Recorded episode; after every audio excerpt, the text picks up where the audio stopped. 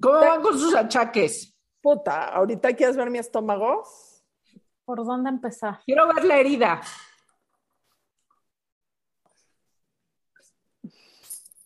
Fue la paroscopía, entonces ahí está.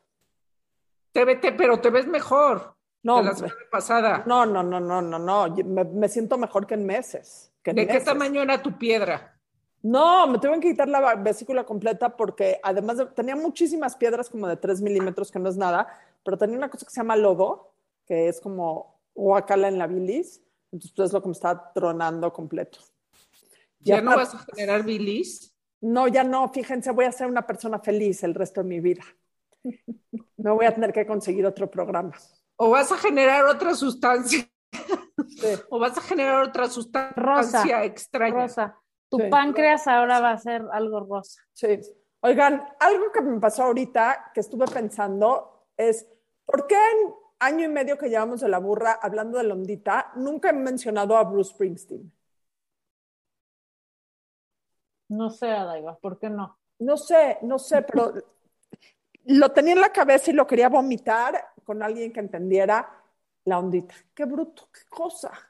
Acabo de sacar una canción con The Killers. No, amo The Killers. No, se los lleva de calle. Y mira que yo amo The Killers, pero se los lleva de calle, de calle, de calle. Ok, Bruce Springsteen tiene ondita. Todas. Este, la Margarita, ¿cómo vas de tus achaques? Estoy destruida. Veme. Antes bien me pude bañar. ¿Cuáles son tus, cuáles son tus síntomas de la vacuna? O sea, me metí a ver los síntomas, por suerte ya después hice lo que tú. Tengo todos, palomeo todos, menos vomitar, pero estoy a punto. O sea, lo que más tengo ahorita son unas náuseas espantosas. Horrible, nunca me había pasado de quedarme todo el día en la cama llorando del dolor. O sea, no mamen el dolor del cuerpo que tenía. ¿Pero no tomaste paracetamol?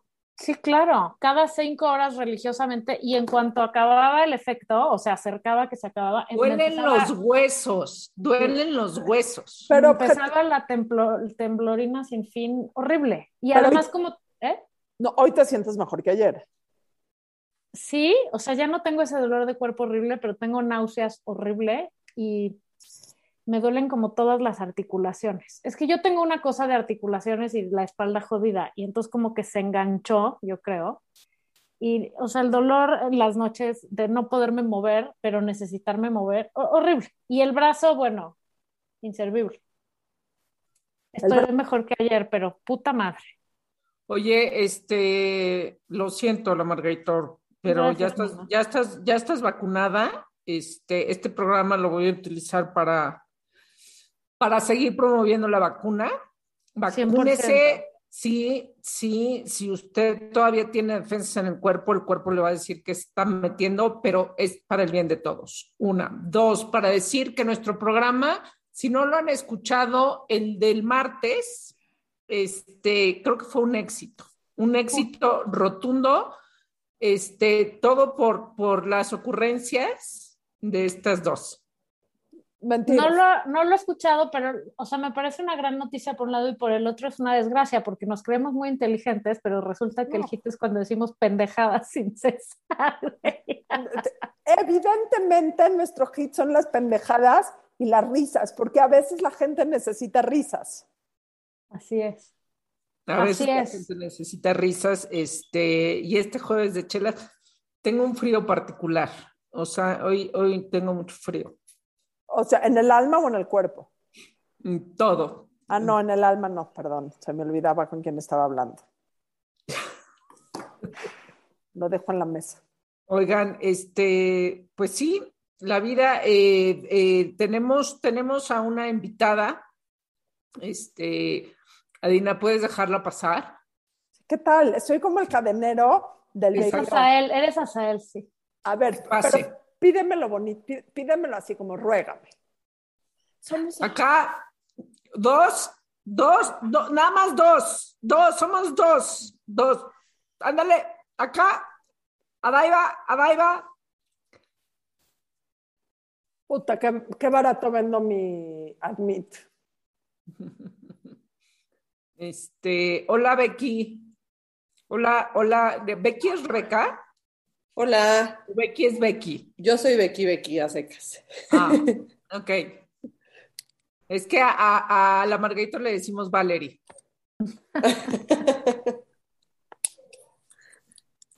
vale. Pero la Margator se llama la Margator en su acta de nacimiento. Nada más que. Vale de cariño. Sí, o sea, sus papás decidieron que la verdad es que era un nombre muy rudo para una niña chiquita, entonces le pusieron un apodo. ¿Sabes cuál fue el primer, la primera palabra de la Margator? No. No. ¿Cuál? No. y será la última. Y será la última también, chingada madre. Becky, bienvenida. Becky Edith, eh, eres fundadora de Generando Esperanza, una organización que nació en, eh, hace poco, en el 2016, este, eh, para, pues el asunto es generar mayor investigación sobre, hay, hay, una cosa que, que, que uno se va enterando por la gente que conoce, no realmente porque haya campañas fuertes de concientización de las enfermedades raras, ¿no? Entonces, igual y tú nos puedes aclarar un poco, este, eh, ¿no? Bueno, porque, porque supongo que hay no sé cuántas enfermedades raras en el mundo, pero lo, lo que sucede es que como las padece, supongo, poca gente, entonces casi no se les se les asignan presupuestos para investigar y para resolverlas. Y eso, dado que la salud es un derecho del ser humano, eh, los gobiernos no tendrían por qué limitar ¿no? Eh, eh, la investigación a enfermedades raras y que creo que hay que poner, este, pues nada más un poco levantar la voz y desde aquí pues lo haremos para, para hacer conciencia. Ahora, este, pues eso, bienvenida, Becky. Mil gracias, mil gracias por, por la invitación.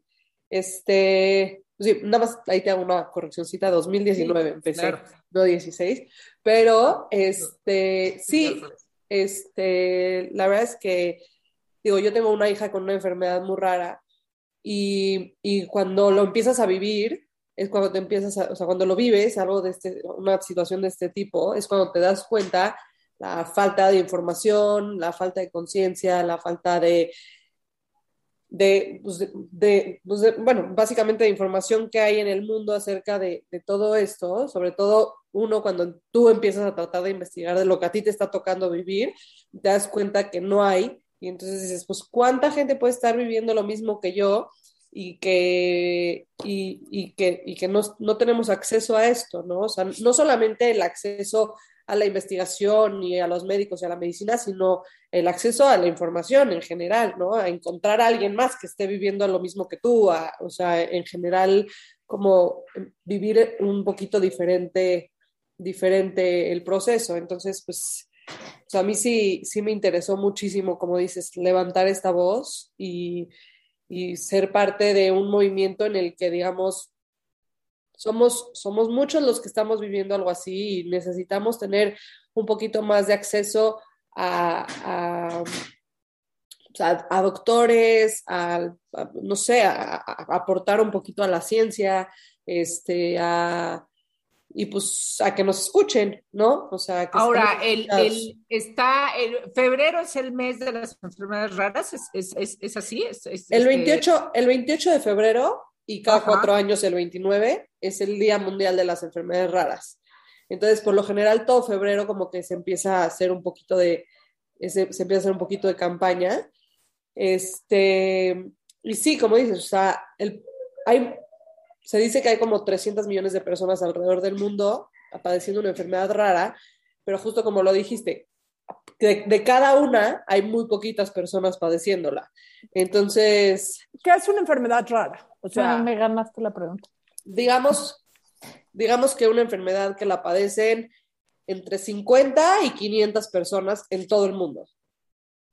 A eso, a esa, eso lo catalogan como una enfermedad rara, ¿no? Que pueden ser, la mayoría, como el 80% son genéticas, no todas, eh, pero, pero pues la catalogan como rara porque pues hay muy poca gente padeciéndola y por lo general de esas pocas personas que la padecen, la sintomatología a veces es distinta en cada, en cada paciente, entonces pues es difícil de investigar y difícil de, pues, de, de, pues, encontrar cuando, cuando alguien te diagnostica algo así, digo que primero si tienes la suerte de que alguien te diagnostique algo así, ¿cómo es el camino? ¿No? O sea, tú con tu hija dijiste algo está mal, alguien te ayudó a diagnosticar y entonces tú sigues como tu brechita buscando quiénes en el mundo saben de eso.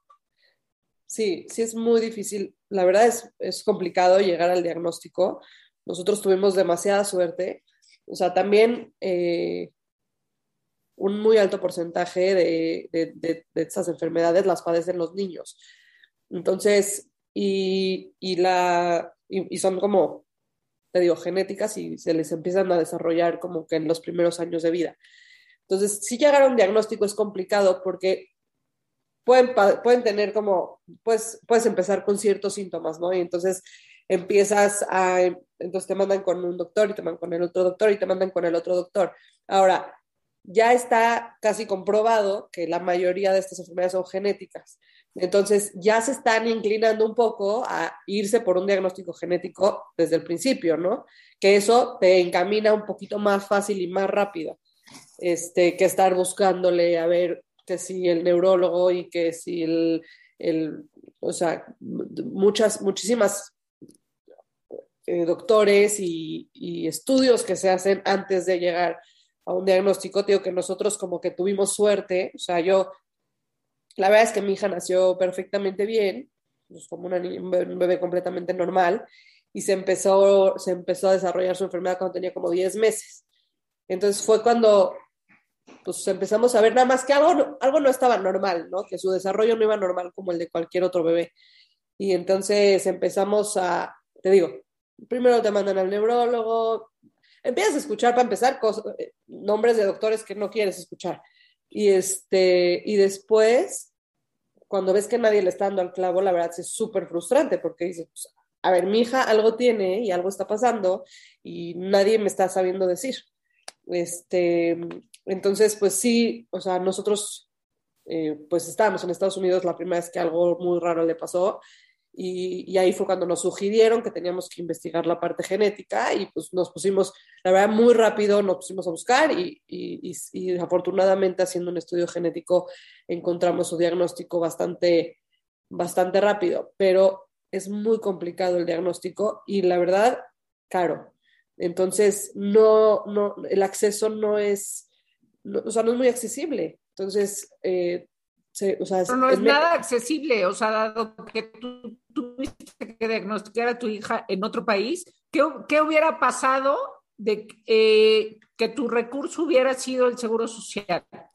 O este, o el INSABI, que tan efectivo ha retado, ¿no? que hubiera, o sea, ¿qué pasa con, con, o sea, toda esa gente se queda sin saber qué tiene su hijo, ¿no? O su hija, eh, en, en, dado caso, no nos llegamos a enterar. Entonces, eh, eh, para regresarme un poco tantito y tratar de entender las y las enfermedades raras, entonces están catalogadas o se están este, recientemente catalogando como este, todas tienen que ver con algo de, la genética, ¿no? todas, la mayoría. Ajá, la mayoría. O sea, digamos que un 80%. organizaciones a nivel internacional es juntarse para hacer un poco más fuerte el asunto o qué? Pues sí, o sea, sí, digamos que el 80% están catalogados como enfermedades genéticas y, y, sí, el chiste es, o sea, varias organizaciones alrededor del mundo, sí, no, o sea, yo, yo, por ejemplo, me estoy tratando de juntar con otras organizaciones de, otras, de, de otros países para pues hacer un poco más de ruido y, más conciencia, pero sí, o sea, lo que dijiste, o sea, sí, una, en México, por ejemplo, eh, una genetista muy importante a nivel mundial nos dijo que hay una probabilidad muy alta de que, por ejemplo, si estudiáramos a, a los papás de todos los niños que están en Teletón, por ejemplo, que, la, que probablemente entre un 70 y un 90% de estos papás son portadores de algo que les pasaron a sus hijos y no lo saben.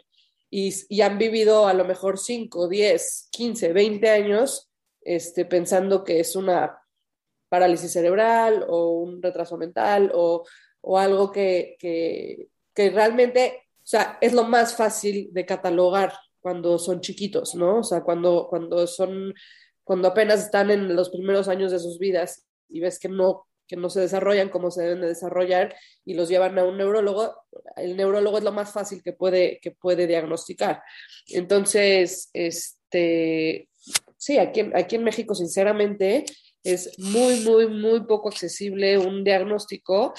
Este, no hay la tecnología, por una parte, pero por otra parte, en los pocos lugares donde sí existe una partecita de esa tecnología en lo que a lo mejor podrían llegar a algo, es demasiado caro. Todavía es a veces más caro en México por, por, por o sea, porque lo tienen que mandar a otros lados que hacerlo en otros lados. Déjame, hacerte, déjame hacerte una pregunta.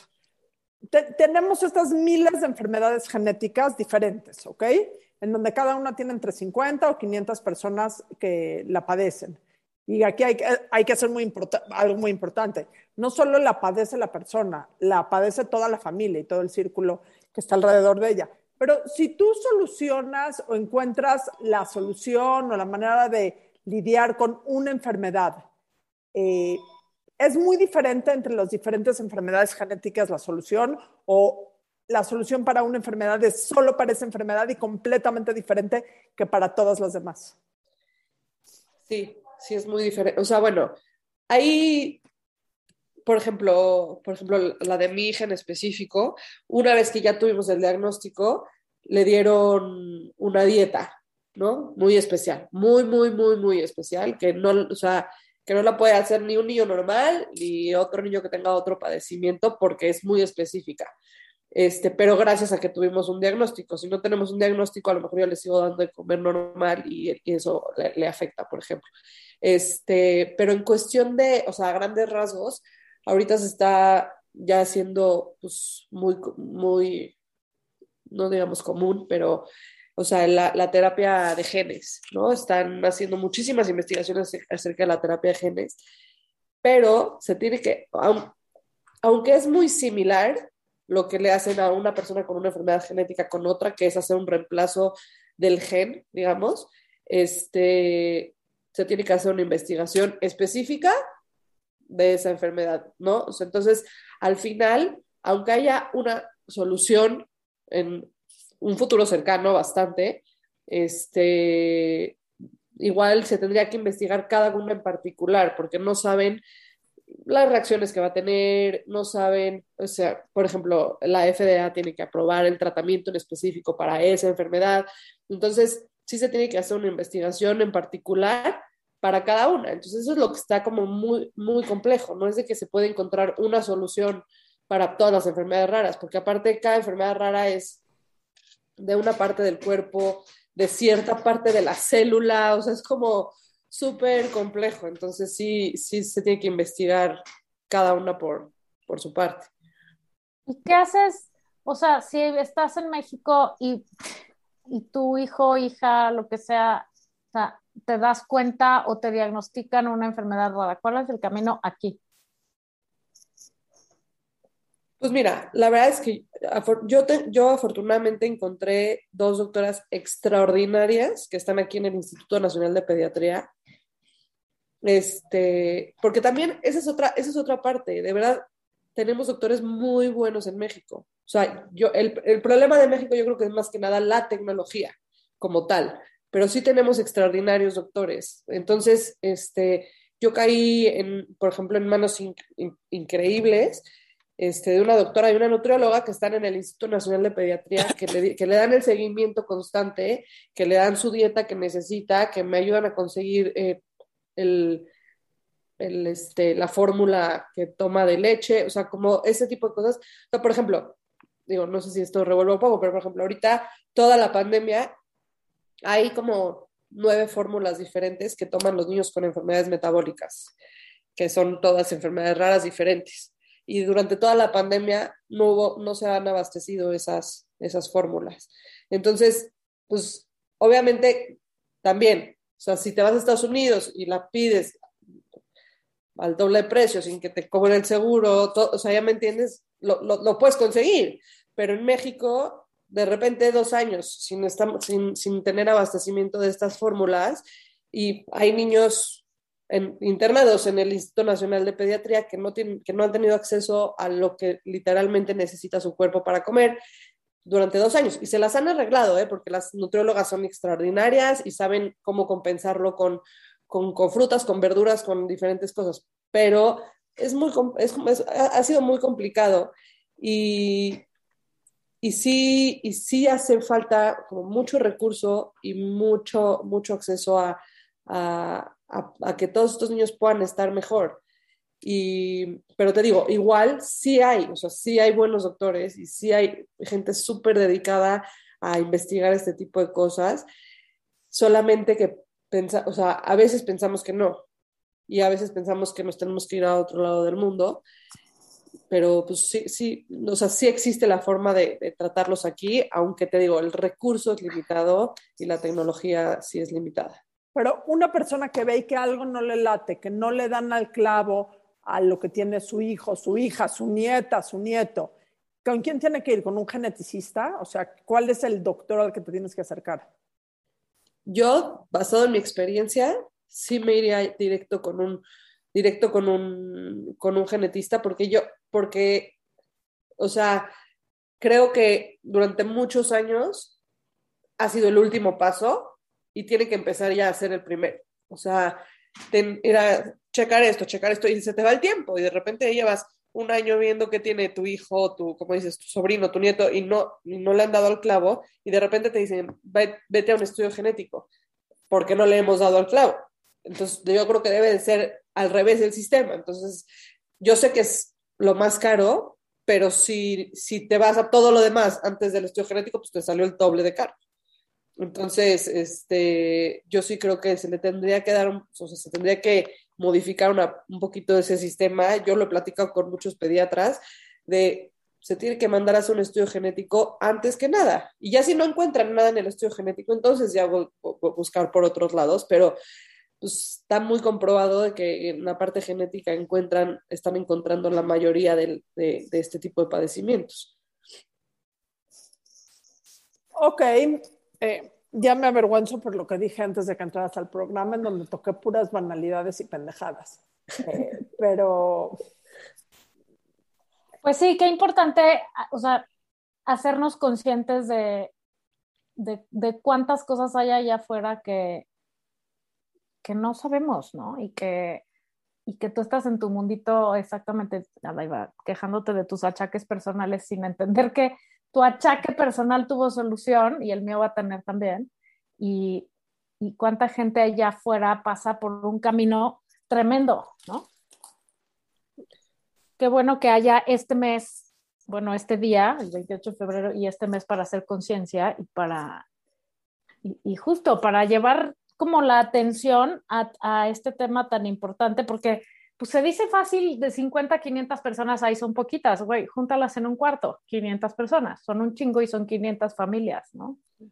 Y, la verdad es que... Eso, pero por otro lado, si, si, los, si los problemas que, o sea, ¿no? Qué reto tan, tan importante, si los problemas que este, aquejan a millones no son resueltos, o sea, este Qué, qué, qué, reto tan, tan, tan importante, pero eso no quiere decir que no sea eso menos grave que lo que le pasa a otras personas, ¿no? Este, así como... Y la tristeza de perderte en las estadísticas, de decir, bueno, no son millones, puta, pero el tuyo, el que está en tu corazón, el uno que a ti te importa. El una vida cuenta, claro. Eh, duele, o sea, duele eh, y implica básicamente lo mismo. Becky, ¿a dónde te encontramos? Este, bueno, tenemos página generandoesperanza.org y aparte en, Instagram o en Facebook generando guion bajo esperanza, ahí, ahí estamos, ahí está como toda la información. Este, pues nosotros ahorita vamos a hacer mucha campaña de aquí a, finales de a finales de febrero. Este, vamos a hacer una venta de arte, que si, conocen gente interesada en, el arte, eh, bueno, una galería va a ser una venta de arte en, favor de Generando Esperanza. Este, por ahí encuentran toda, toda, toda la información. eh, pues nosotros estamos constantemente haciendo, tratando de hacer mucho ruido, haciendo mucho movimiento y esperemos que pronto, pronto todo este ruido se haga más grande y que podamos darle voz a, a todas estas familias y a todos estos niños que estén, que estén pasando por una, por una situación similar. Muchas gracias. Gracias, Becky. No, gracias a ustedes por la invitación. Un abrazo. Por platicar. Bye, bye.